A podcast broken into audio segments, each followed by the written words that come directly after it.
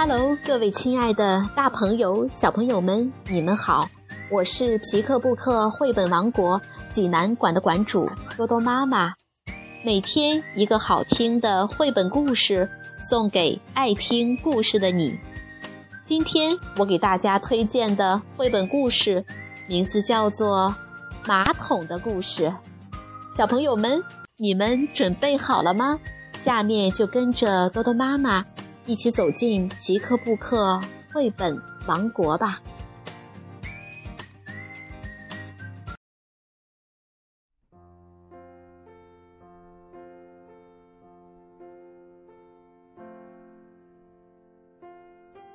马桶的故事，安德利亚·冯·康尼斯劳文图，苏七七翻译，少年儿童出版社出版。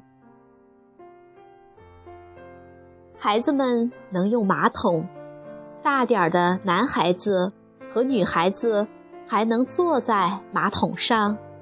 马桶是给人用的，大人和小孩都行。动物们从来不会用马桶，为什么呢？因为长颈鹿太高了，长颈鹿。甚至挤不进卫生间的门。那大象呢？是的，大象从来不会用马桶。如果它坐上去，马桶准备压成碎片。大象太重了。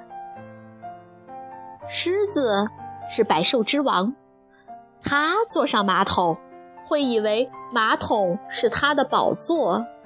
他就再也不想下来了。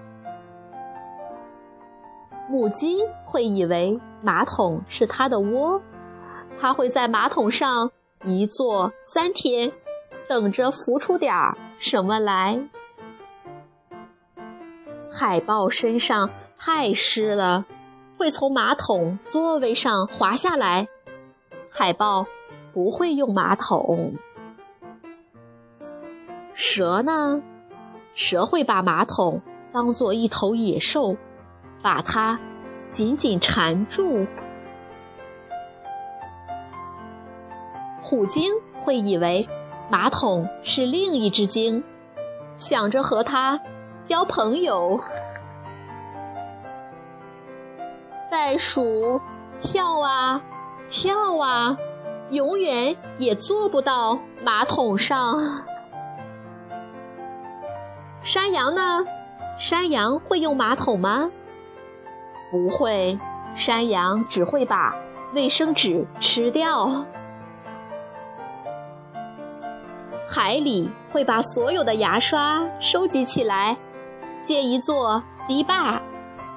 海里不会用马桶。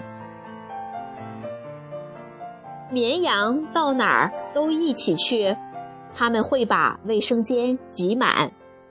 绵羊不会用马桶，章鱼会以为马桶是个完美的家，还想住进去。章鱼不会用马桶，老鼠太小了，会掉进马桶里。老鼠可能永远都不会用马桶。马桶是给你这样的大孩子用的。